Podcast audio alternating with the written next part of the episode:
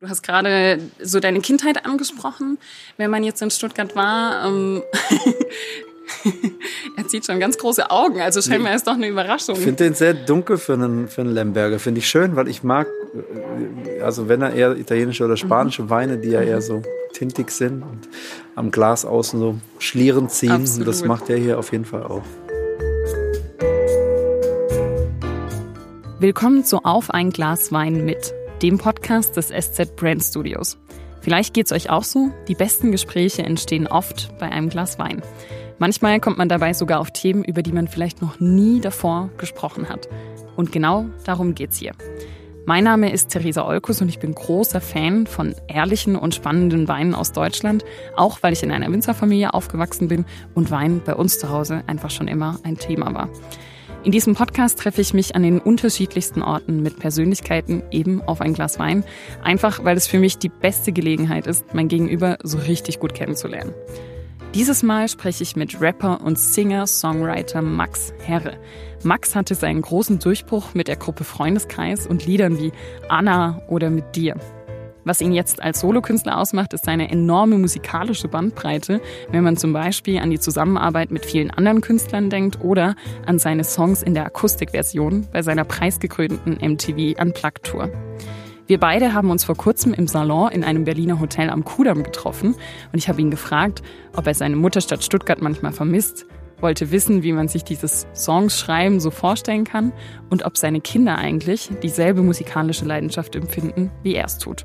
Im Gespräch hat er mir auch erzählt, dass er als Kind sogar öfter mal mit dem Weinberg bei der Lese geholfen hat. Also eine Gemeinsamkeit, die ich bei uns beiden so im ersten Moment gar nicht unbedingt vermutet hätte. Präsentiert wird dieser Podcast vom Deutschen Weininstitut und euch wünsche ich viel Vergnügen beim Hören. Ich steig gleich mal so ganz platt und ganz direkt ein. Weiß oder rot, was trinkst du in der Regel lieber? Am liebsten gerade Rosé. Okay. Wir waren in Sizilien gerade zwei Wochen und die haben sehr guten Rosé aus der Gegend von Noto, das ist so Südosten. Mhm. Das war so verlängerter Sommer, kann man sagen. Insofern, sagen. das passt ganz gut. Ansonsten trinke ich eher weiß tatsächlich, weil ich, ich mag Rotwein sehr, aber das Vergnügen ist auch sehr schnell vorbei, weil ich ganz schnell müde werde und dann ist die Party eigentlich vorbei, bevor sie angefangen hat. Also es ist für mich eher so, wenn ich weiß, ich will jetzt einschlafen, dann trinke ich auch ein Glas Rotwein und dann darf es auch gern sehr schwer und tintig sein. Okay, also wenn du das magst, dann habe ich tatsächlich doch was Richtiges mitgebracht, auch wenn du Weißwein äh, bevorzugst. Ich habe was Rotes mitgebracht, aber auch aus einem bestimmten Gedanken heraus. Und zwar, um so ein bisschen Heimatgefühle mhm. hervorzurufen. Kein Trollinger, aber Lemberger tatsächlich. Ja, gut. ähm, da gibt's inzwischen so äh, nette Sachen und ich dachte, um heute so ein bisschen Stuttgart abzurufen, weil das ist wirklich in der Nähe von Stuttgart gewachsen, also Württemberger Bereich, nehme ich einfach einen Lemberger mit und Sehr gut. würde den mal aufmachen. Außer du magst aufmachen dann. Du bist wahrscheinlich wahnsinnig geübt, deshalb mach das doch gerne. Äh, versuch's mal. ähm, Lemberg, ja, mein Vater ist großer Freund gewesen, natürlich immer von schwäbischen Weinen. Ja. Und äh, die schwäbischen Weine sind ja eigentlich bekannt dafür, dass sie sehr süffig sind und nicht besonders schwer. Deshalb bin ich ganz gespannt, was du da hast. Umso ja. besser, weil dann kann ich dich ja einfach äh, bisschen entführen, was da gerade so abgeht. Und zwar, also es gibt ja so viele junge Winzer, die ja. inzwischen da unterwegs sind. Und das ist ein Beispiel. Du darfst gerne mal einschenken. Du hast gerade schon die Flasche ähm, in der Hand. ja, ja, aber wenn, wenn ich an Stuttgart denke, dann denke ich schon auch so ein bisschen an den, an den Kesselblick, an irgendwo auch eine schwäbische Mentalität. Ähm, an was denkst du, wenn ja, du also an Stuttgart jetzt denkst? Passt natürlich. Also ich bin, mein erstes Lebensjahr habe ich in der neuen Weinsteige verbracht also für die, die Stuttgart nicht kennen, es gibt tatsächlich an den Hängen in den Kessel rein. In Stuttgart gibt es noch ein paar Weinreben, immer weniger, aber da bin ich groß geworden. Und äh, ja, Wein spielt schon eine Rolle. Es gibt ja im Herbst die Besenwirtschaften, wo die Wengerter dann die Besen vor ihre Häuser stellen und du sozusagen in den Wohnzimmern Hausmannskost bekommst. Wir haben als Kinder ab und zu mal geholfen bei der Weinlese. Es gab einen Freund in der Familie, der Wengerter ist, auf dem Rotenberg. Du sagst es schon so geil, Wengerter, ja. Und das sind so Kindheitserinnerungen. Ich habe es jetzt mhm. viele, viele Jahre nicht gemacht, aber als Kind gab es so ein paar Herbste, da sind wir da losgezogen und hatten Zuber auf dem Rücken, weil mhm. das ist ja alles Hanglage und haben Scheren und eine, einen Korb gehabt und haben dann den Wein äh, gelesen und dann in die Kälte gefahren. Das ist also genossenschaftlich alles und dann wurde immer Öxle war immer die große Frage. Wie viel Öxle hat er dieses Jahr? Ähm, das aber das so. ist auch schon ja. alles, was ich darüber weiß. Tatsächlich äh, hat sich das so ein bisschen verflüchtigt, die Weinkenntnis seither. Inzwischen tut sich ja total viel in Stuttgart, finde ich. Ne? Ähm, wie oft bist du denn da noch? Also klar, jetzt wohnst du in Berlin, hast hier wahrscheinlich schon auch irgendwo deine neue Heimat gefunden. Aber wie oft bist du denn noch unten im Süden? Ich bin bestimmt äh, acht, acht bis zehn Mal im Jahr in Stuttgart. Entweder zum Arbeiten und zum Spielen. Und dann ist meine Familie eben auch noch da, meine Eltern. Und mein Sohn wohnt jetzt gerade da für ein Jahr. Und insofern, es gibt noch viele Gründe. Ein paar gute Freunde sind auch noch da. Sind natürlich aus meiner Generation schon viele auch weggezogen. Aber es, äh, ja, es gibt noch ein paar gute Freunde. Und dann mache ich da meine Runde, gehe auf den Marienplatz runter oder gehe in die Stadt und, äh, und guck, wer so rumtingelt. Ja, genau. Ich habe nämlich auch das Gefühl, man trifft sich, also entweder man sieht sich ganz oft privat oder man trifft sich einfach ganz, ganz oft wieder. Das ist in der Weinwelt auch. Man trifft sich irgendwie immer die gleichen Leute. Und das scheint in Berlin als auch in Stuttgart so zu sein, oder?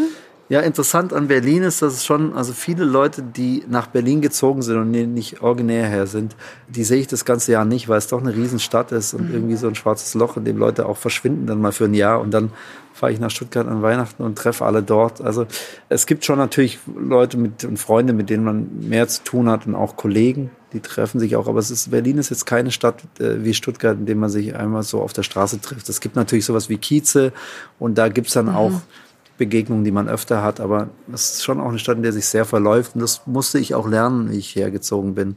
Das ist eben, dass man sich verabredet. Das glaube ich, weil Stuttgart ist ja echt ein Dorf. Also dagegen, das ist jetzt so platt gesagt. Aber da musste man sich nicht verabreden. Und ich meine, es ist auch eine, ich bin aufgewachsen in der Zeit vor Handys. Man hat sich eh nicht so verabredet, sondern man ist halt los und ist die drei Stellen abgelaufen, an denen eben eh immer alle waren. Und dann hatte man sich auch ge gefunden. So. Ähm, insofern, das ist schon anders hier. Was natürlich der größte Unterschied ist, hier hört man gefühlt überall auch Englisch, ne? also so sehr internationale Stadt. In Stuttgart ist das eindeutig äh, der schwäbische Dialekt und der scheint aber komplett verloren gegangen zu sein, oder? Also den oder kriegst du den? Weil bei mir ist das so, wenn ich mal länger wieder in der Heimat bin, dann hört man mir das sofort an. Mhm. Kriegst du den, wenn du in Stuttgart bist?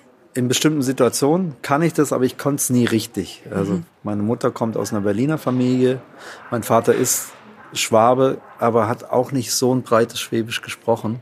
Und ich glaube, also das Schwäbische ist dann noch mehr als ein Dialekt. Das ist eine Art und Weise, mit Redensarten und Redewendungen zum Beispiel umzugehen. Und die gehören eben dazu. Und wenn du die nicht parat hast, dann kannst du vielleicht so sprechen, aber du wirst, wirst sozusagen nie diesen Duktus wirklich haben. Absolut. Und das fehlt mir an manchen Stellen. Ich kann es so reproduzieren und nachmachen. Oder äh, wenn ich beim Bäcker bin und es wird super Schwäbisch gesprochen, dann mache ich da auch mit, aber ich habe es nicht so parat wie viele Leute, die wirklich so mit dem Schwäbischen aufgewachsen sind. Und dann ist das Stuttgarter Schwäbisch auch ein bisschen verwaschener natürlich als das Schwäbisch vom, vom Land. Total. Weißt du, was mir gerade einfällt, wo du sagst Schwäbisch, ähm, weil ich wollte sowieso mit dir anstoßen. Kennst du, äh, dass manche in Stuttgart sagen, wir stoßen mal an, sind wir wieder gut? Kennst du das? Sind wir wieder gut. Sind wir nee, wieder gut. nee, aber macht total Sinn. Das ist so typisch stuttgarterisch, ne? Sehr, aber ansonsten ja, Stuttgarter sind halt auch ein bisschen streitsüchtig, deshalb müssen sie auch wieder gut sein miteinander über den Wein. Der riecht auf jeden Fall super. So, jetzt nach dem ersten Schluck. Schmeckt auch lecker. Hoffe ja, also ich, ähm, tatsächlich hätte das kommt nicht, dem nahe. Mhm. Ja, ich hätte jetzt nicht gesagt, dass das ein schwäbischer Wein ist. Also was äh, erstmal eine Auszeichnung ist, weil schwäbische Weine tatsächlich, also Rotweine, das muss man verstehen, wenn man nicht aus Stuttgart sind, sind Weine mit Schraubverschluss gewesen, die das wirklich mehr, äh, ne? sehr, mhm. sehr suppig waren auf eine Art. Und das, das schmeckt ja wie ein, Absolut, wie ein also voller, vollmundiger, schwerer Wein und genau einer der Sorten, wo ich jetzt noch drei Sätze sage und dann plötzlich im Schockstarre einschlafe. Nee, es gibt so viele gute Beispiele. Also, gerade was Lemberger angeht, das ist jetzt äh, tatsächlich ein Pärchen, die irgendwie auf der ganzen Welt unterwegs waren, überall ihre Einflüsse mitgenommen haben. Und dann kommt sowas bei raus. Mhm. Und ähm, ich glaube, da sieht man, was mit Herzblut alles möglich ist. Aber zu welchen Anlässen trinkt ihr den Wein? Weil ich habe mir jetzt gedacht, so der 8. November wäre vielleicht ein Anlass. Das wäre ein Anlass zum Wein trinken. Aber Wein ist schon was, was wir eigentlich, wir machen ab und zu Pausen so, aber eigentlich ist es schon, was man abends auch mal trinkt im Sommer. Eben wie gesagt Rosés oder Weißweine, gekühlt. Wir Stuttgarter kennen natürlich Schorle Weiß-Sauer. Das ist, glaube ich, Nationalgetränk. Sommererfrischung. Ja. ja. das trinke ich auch zum Beispiel gerne auf, äh, auf Konzerten oder sowas, weil man eben nicht äh, so Total. schnell äh, betrunken Geht wird so. und, äh, äh, und trotzdem aber einen Weingeschmack hat. Sommerscholle. Ja, das genau. ist dann ja, mit viel Wasser. Genau. Der 8. November, ich habe gerade schon gemeint, das wäre vielleicht auch so ein Tag, wo Korken knallen. Du hast eine neue Platte rausgebracht, mhm. beziehungsweise die kommt raus am 8. November. Viele sagen ja jetzt so im Voraus dann immer, okay, die Leute, was erwarten die von dir? Vielleicht mal andersrum gefragt, was wünschst du dir denn für die Platte? Athen heißt sie. Ich wünsche mir, dass sie gehört wird, dass Leute Lust haben, sich anzuhören. Es ist ein Album, also es funktioniert auch wie ein Album. Ich sehe mich noch als klassischer Albumkünstler, also man braucht ein bisschen Zeit vielleicht auch dafür und das würde ich mir natürlich wünschen, dass Leute Lust haben, sich darauf einzulassen. Es ist eine Platte, die sich vortrefflich im Auto hören lässt, weil sie als Roadtrip gedacht ist und vielleicht hat man ja mal eine längere Fahrt und macht die an und fährt mal sieben, acht, neun Songs lang mit mir durch die, durch die Stadt und äh, stellt sich vor, wie man auf dem Weg nach Athen ist. Ich wollte gerade sagen, in dem Fall eben auf dem Weg nach Griechenland. Welche Beziehung besteht da oder warum gerade Athen, Griechenland? Mein Vater hat in Athen gelebt in den 80er Jahren und wir waren da eben ganz viel als Kinder schon und dann auch immer wieder. Und äh, es gibt eben da eine enge, ein enges Band. Der älteste Bruder meiner Mutter ist da geboren. Zum Beispiel mein Großvater hat da in den 20er Jahren des letzten Jahrhunderts schon gelebt und als Hauslehrer unterrichtet. Und irgendwie war das eine Stadt, die immer im Kosmos war, der, der Familie und für mich eben viel mit Kindheitserinnerungen auch zu tun hat. Und als ich anfing, diese Platte zu schreiben und mich an bestimmte Sachen zu erinnern, wurde die halt einfach so ein guter Fluchtpunkt dafür und so ein schöner, schöne Klammer und ein schöner Sehnsuchtsort. Und war jetzt auch wieder da, äh, dieses Jahr schon zweimal.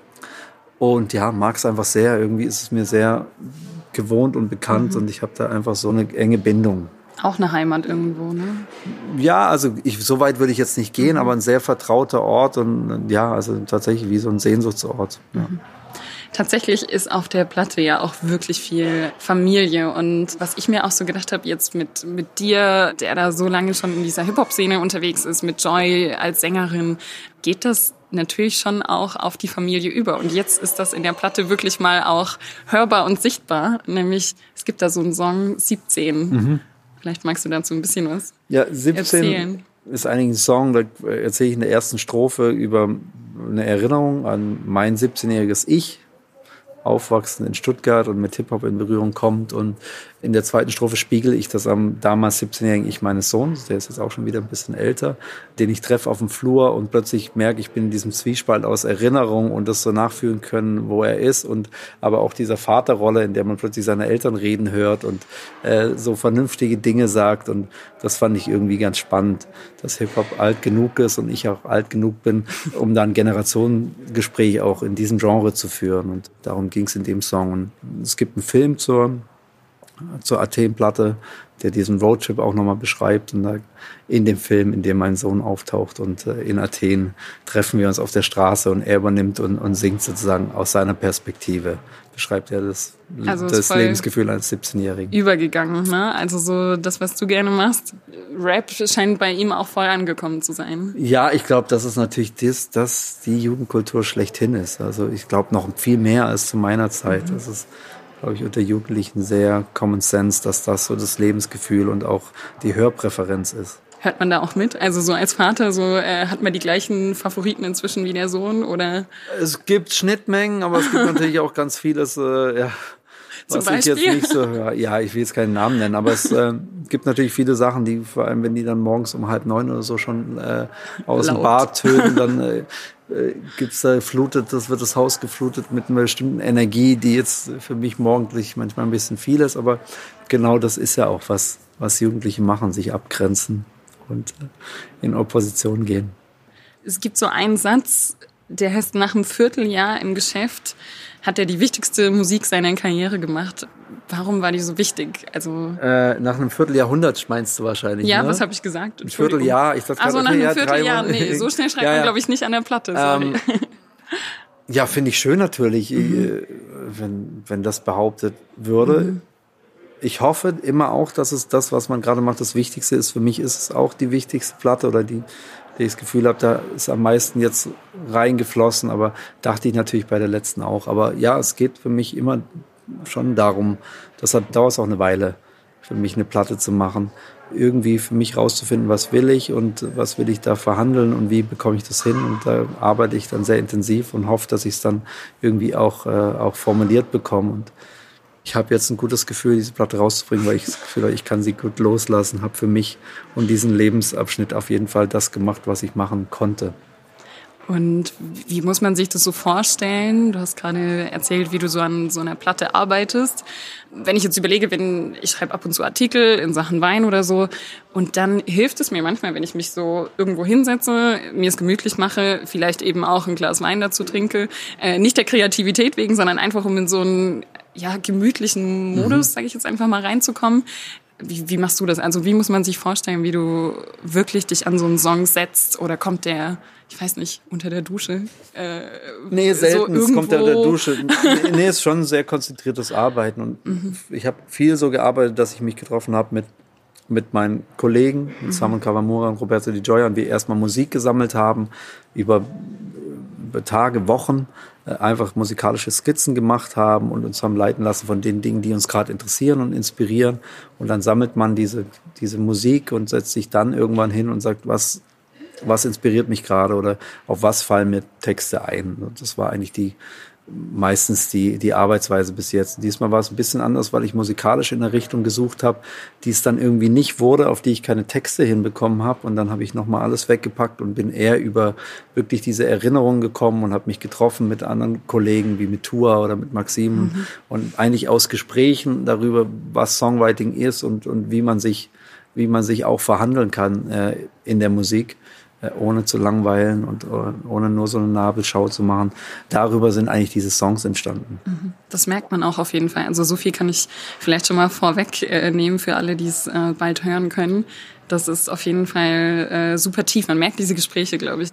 Ich will jetzt trotzdem noch mal die Zeit komplett zurückdrehen zum Freundeskreis, nämlich 1993 war es, glaube ich. Also ich konnte es mir nur gut merken. Ja. Es war scheinbar ein super Jahrgang. Es ist nämlich mein Geburtsjahrgang. Aber ja. 93 darf auch, glaube ich, äh, dürfte Freundeskreis Geburtsstunde. Kolchose, äh, ja, kann man sagen. Und da innerhalb der Kolchose haben sich dann die ersten Bands auch formiert. Und das hieß damals noch nicht Freundeskreis, sondern Agit Jazz. Und dann so ab 93, 94 sind wir da aufgetreten äh, gemeinsam. Und dann Freundeskreis in dem, unter dem Namen dann so ab 96. Dann hieß es eine Zeit lang noch Maximilian und sein Freundeskreis. Stimmt, das wurde dann genau, gestrichen irgendwann. Davor hießen wir Agit Jazz und ähm, aber ja, also diese Grundformation, die hat sich eigentlich so ab 93 zusammengetan. Und einer eurer, eurer größten Erfolge war ja Anna äh, NNA. Habt ihr euch mal überlegt, was das für einen Einfluss hatte für alle Annas? Auf dieser Welt, beziehungsweise in Deutschland. Also wenn ich so in meinem Freundeskreis schaue, da hat jeder einfach den Bezug und ich glaube, mhm. man geht mit diesem Lied irgendwie durchs Leben, so wie jeder so einen Song hat, der mit seinem Namen zu tun ja, hat. Ja, also ich glaube, dass das der Song ist für Menschen, die diesen Namen tragen und solche, die mit Menschen zu tun haben, die diesen Namen tragen. Klar, das begegnet mir natürlich immer wieder, dass ich eine Anna treffe oder Leute trifft, die ihre, ihre, Tochter Anna genannt haben oder äh, aufgrund dessen also oder jemand trifft, der eine Anna zur Freundin hatte ja. oder hat und so ja. weiter. Ja, klar. Und äh, ist immer schön, weil es äh, ja, weil es sich einfach man spürt, dass sich Musik irgendwann verselbstständigt und sich einschreibt in die Biografien anderer Leute. Und mhm. wenn man die selbst irgendwo mal ersonnen hat und dann losgeschickt hat in die Welt, äh, dann ist es immer ein schönes Gefühl, wenn so ein Feedback kommt. Hast du so einen Song, der von einem Max oder einem Maximilian handelt? Nee, oder es gibt einen Song hat? tatsächlich, äh, äh, der von einem Max handelt, von Paolo Conte auf mhm. Italienisch. Und den kenne ich aber noch nicht so lange, den kenne ich vielleicht zehn Jahre. Aber es macht natürlich irgendwas, weil man das natürlich sofort in Bezug setzt und dann den Text sich durchliest. Und in dem Fall habe ich mir übersetzen lassen und, und das irgendwie natürlich probiert mit sich abzugleichen. Und äh, insofern, ich verstehe diesen Impuls sehr. Hast du mal überlegt für dich, was gekommen wäre, wenn du kein Musiker geworden wärst? Also gab es da irgendeine Alternative? Ähm, es gab natürlich Alternativen, die präsentiert wurden meinen Eltern. Ich habe mich zum Beispiel nach dem Civi eingeschrieben an der Uni in Stuttgart. Und ich muss manchmal überlegen, was es war. Ich glaube, es war Deutsch und Englisch, aber es, da ging es auch darum, dass die Krankenversicherung weitergeht ja, und so weiter. Ja. Ähm, Und es gab ein, zwei Überlegungen. Journalismus war so eine vage Vorstellung, dass das was sein könnte. Dann hat die Filmakademie in Stuttgart aufgemacht zu dem Zeitpunkt. Und die ersten meiner Freunde sind, so die ersten Jahrgänge sind Leute, mit denen ich zur Schule gegangen bin oder Leute, mit denen ich zu tun hatte, äh, die dann Regisseure und Kameraleute wurden oder Produzenten. Das fand ich immer spannend und hatte da auch die Bewerbungsunterlagen dafür zu Hause liegen und habe es dann aber nie gemacht. Und glücklicherweise ist es sehr nahtlos bin ich aus dem Zivi raus und wir haben an der Platte schon gearbeitet mhm. dann und dann konnte ich das irgendwie, konnte ich daraus relativ nahtlos ein, ein Leben auch machen und das ähm, hat funktioniert und dann musste ich es irgendwie jetzt auch die letzten paar 20 Jahre nicht in Frage stellen, glücklicherweise nie wieder anhören lassen. Was ist eigentlich aus diesem Studium geworden? Genau, ja, äh, tatsächlich, mein Vater hat, äh, hat das lange geglaubt, dass ich das auch gemacht habe. Ich glaube, er hat bis vor 15 Jahren geglaubt, dass ich studiert habe und war ganz äh, erstaunt, als ich ihm gesagt habe, ich war da, glaube ich, nur da, um mich einzuschreiben und, und wurde nicht mehr gesehen. Einmal. Bis er irgendwann äh, Plakate gesehen hat oder äh, eben die ersten Songs gehört hat? Oder wie waren so die Anfänge? Also war man da ja. mal beim Radio oder? Ja, ja, nee, das war schon so, dass man, so wie jetzt auch, dass man so mhm. Interviews gegeben hat und das war alles wahnsinnig aufregend fand. Und es war, die Zeiten waren ein bisschen andere, weil Hip-Hop war jetzt nicht ein Genre, das so bekannt war und auch diese Jungs, mit denen man da zu tun hatte und dass die jetzt nicht alles äh, machen wie Popkünstler, sondern irgendwie einen eigenen Kopf haben, das war vielen Redakteuren nicht so klar. Und insofern war es, ja, es war es äh, schon eine interessante, interessante Zeit.